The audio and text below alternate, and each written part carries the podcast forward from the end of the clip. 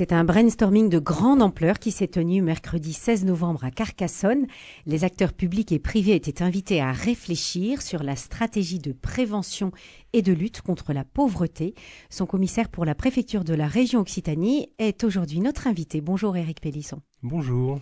L'Occitanie est la quatrième région de France la plus défavorisée. Le taux de pauvreté varie de 13,2% en Haute-Garonne jusqu'à 20,7% dans les Pyrénées-Orientales. Oui.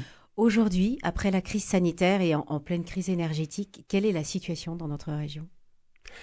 Alors, ben, la pauvreté, effectivement, reste très importante. Vous avez donné les chiffres. Hein. Ce sont des chiffres de l'INSEE oui. qui euh, sont contemporains de la crise sanitaire. Euh, globalement, ce qu'on peut, ce qu'on peut estimer, c'est que la crise sanitaire a été euh, largement amortie par les mesures exceptionnelles de l'État en période de crise, mais nous n'en aurons la mesure très précise, évidemment, que dans deux ans du fait du, du, délai pour pouvoir obtenir les statistiques par l'INSEE. Mmh. Une, une, rencontre des acteurs de toute la région, associations, conseils départementaux, organismes sanitaires et sociaux était donc nécessaire. Différentes thématiques ont été abordées. Est-ce que vous pouvez nous les, nous les donner?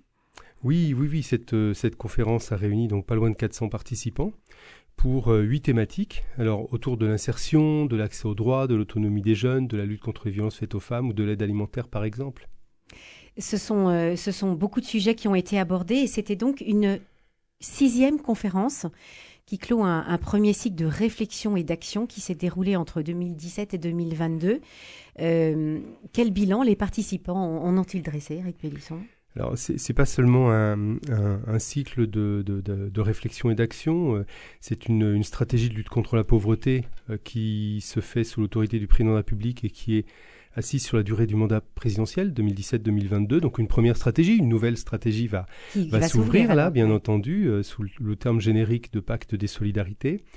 Euh, ces six conférences, il y en a eu trois de lancement en 2019 à Toulouse, Montpellier et Perpignan. Euh, il n'y en a pas eu en 2020 avec la crise sanitaire, deux en 2021, l'une en visioconférence, toujours à cause de la crise sanitaire, et l'autre à Albi, qui avait réuni 800 participants. Et puis là, on n'en a pas fait au premier semestre en raison des élections. Et donc, euh, cette conférence euh, concluait quelque part ce cycle de six conférences dont l'objectif, vous, vous, avez bien dit, hein, de réflexion et d'action, c'est d'échanger des bonnes pratiques. Mmh.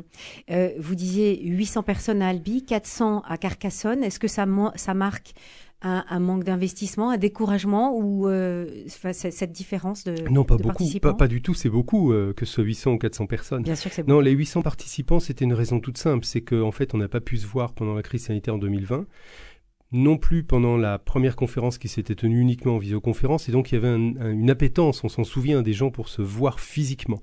Donc c'était tout à fait lié à, à, la sortie de la crise sanitaire. Non, 400 participants, c'est déjà beaucoup. Euh, des gens qui viennent de, des 13 départements, qui viennent du milieu urbain comme du milieu rural, du tissu associatif, vous l'avez dit, comme des collectivités publiques.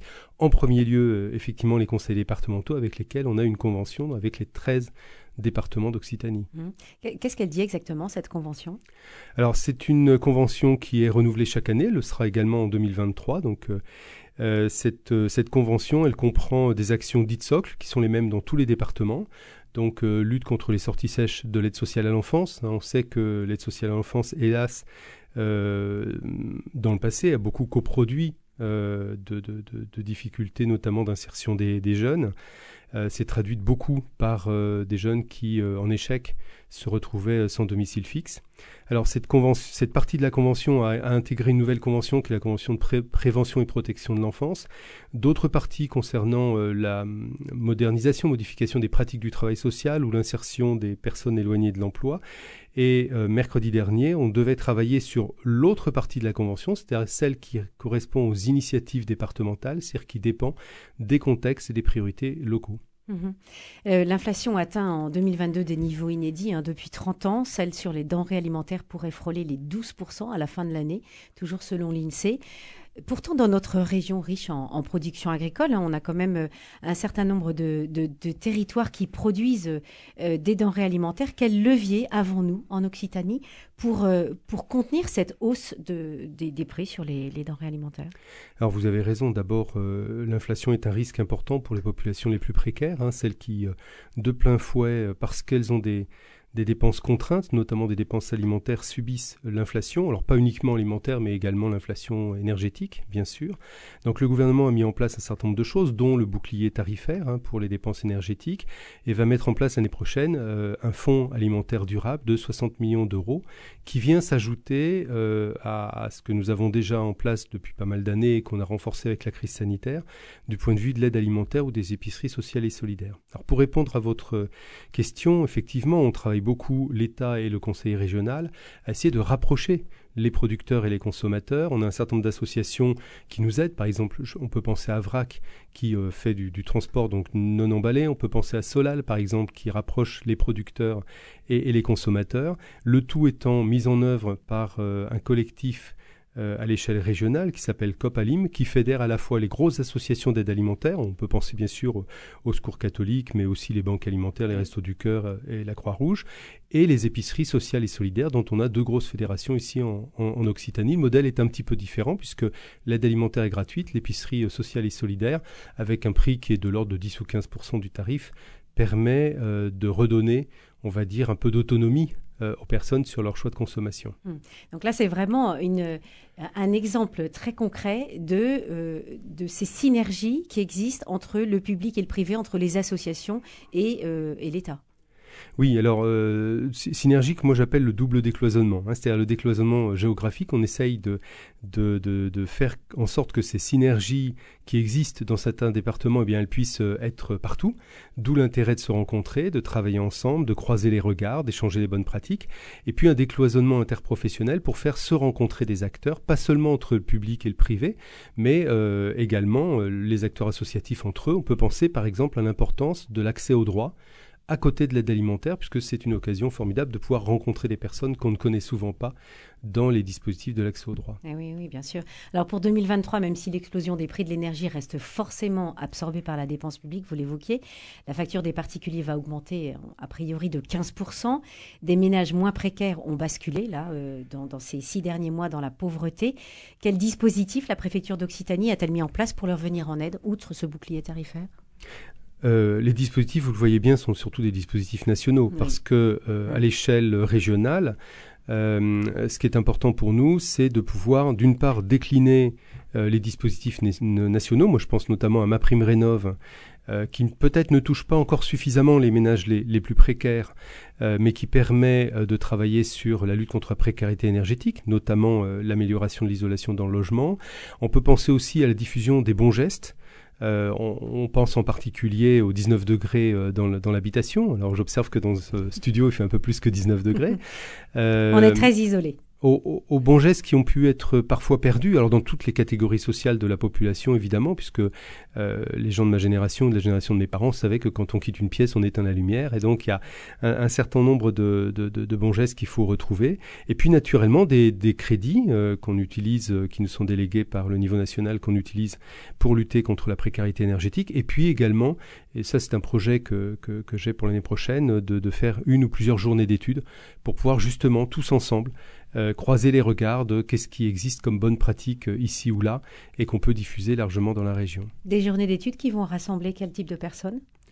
Alors c'est plutôt c'est plutôt pour les professionnels, mais on essaye systématiquement de les ouvrir à la participation des personnes concernées pour pouvoir se mettre sous leur regard, comme on l'a fait d'ailleurs lors de la conférence régionale, pour laquelle cinq des huit euh, tables rondes étaient ouvertes par des personnes concernées de façon à pouvoir justement euh, entendre ce qu'elles ont à nous dire en termes de témoignages, en termes d'interpellation, mais aussi en termes de co-construction. Mmh. Co-construction, c'est intéressant ce que vous dites. C'est vraiment important pour vous de, de, de, d'être au plus proche en fait des, des personnes qui sont euh, dans la précarité? Oui, je crois que on, on, encore une fois le terme de décloisonnement me paraît important, c'est-à-dire que on a d'une part à se départir d'une vision parfois descendante qui consisterait à penser qu'on sait mieux que les personnes concernées ce, que sont leurs besoins, d'une part, et puis d'autre part se départir aussi euh, d'une vision parfois descendante des administrations publiques, État comme collectivité, vis-à-vis -vis des associations euh, tendant à les ravaler un rang d'opérateurs. Or, en réalité, on a tous ensemble à co-construire ces actions de façon à être dans un dialogue qui soit partenarial. C'est l'État partenaire et non pas euh, l'État qui fixe les règles. C'est l'État partenaire euh, que ce soit vis-à-vis effectivement des habitants ou de l'ensemble des acteurs. Alors on a cité les associations, mais on pourrait citer aussi les entreprises, on pourrait citer les organisations syndicales, qu'elles soient patronales ou de salariés par exemple. Mhm. Le Secours catholique vient de sortir son rapport annuel sur l'état de la pauvreté en France. Voilà, c'était euh, en fin de semaine dernière. Outre le, le budget qui est mis à l'épreuve, l'association pointe du doigt la fragilisation de l'équilibre psychique. Et je cite euh, une, phrase de ce rapport. Nous avons une peur perpétuelle. Est-ce que ce mois-ci, nous allons réussir à aller au bout? s'interroge une famille. Comment assurer un soutien psychologique à ces familles? Euh, plus, plus, largement, ce que la crise sanitaire a accentué, mais sans doute révélé, c'était probablement une fragilité qui existait déjà. Ce sont les problématiques de santé mentale de notre population. Alors, bien entendu plus les jeunes qui n'avaient peut-être pas ce que Boris Cyrulnik appelle cette fameuse résilience qui appartient aux gens qui, euh, euh, ayant rencontré des, difficultés majeures, ont pu construire une forme de résistance mm. face à ces, à ces bouleversements. Euh, on peut penser par exemple aux anciens qui ont connu la guerre, ne serait-ce que dans leur enfance. On peut penser à des gens qui ont vécu à l'étranger et qui ont vécu dans des, dans des pays en, conflit, des pays pauvres, euh, avec des, des, inflations. Je pense au Liban par exemple depuis quelques années. Donc euh, c'est certain que la santé mentale, elle, elle appelle trois types de, de réponses. D'abord, bien entendu, une, prise en, charge, une prise en compte. On peut penser par exemple aux étudiants qui ont droit à euh, cinq de mémoire euh, consultations psychologiques gratuites. Euh, donc un traitement, un traitement qui soit d'accompagnement psychologique, voire psychiatrique si, nécessaire. Deuxièmement, on peut penser aussi euh, à la prise en compte de la, en termes de prévention le plus en amont possible de ce type de difficultés, euh, pas uniquement par des soignants, mais aussi euh, une formation à la santé mentale, je pense aux premiers secours en santé mentale qui ont été développés par la Croix-Rouge et d'autres associations.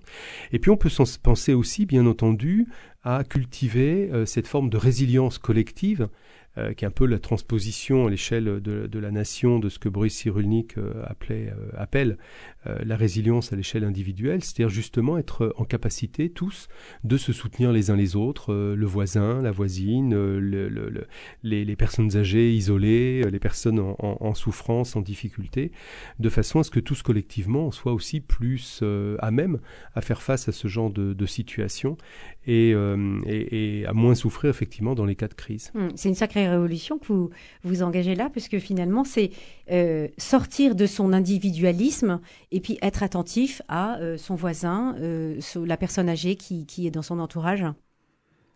Oui, c'est sûr. C'est-à-dire que je pense que la définition que nous avons de la, de la pauvreté, si on la réduit uniquement à une question monétaire, n'est pas, n'est pas suffisante, n'est pas juste. Je pense que d'une part, il faudrait appréhender la pauvreté au titre des besoins de la personne et pas uniquement au titre d'un calcul mathématique qui est de 60% du revenu médian. Voilà. Deuxièmement, il faut tenir compte aussi d'autres formes de précarité, notamment la précarité relationnelle, qui fait que dans notre société, un certain nombre de personnes sont exclues.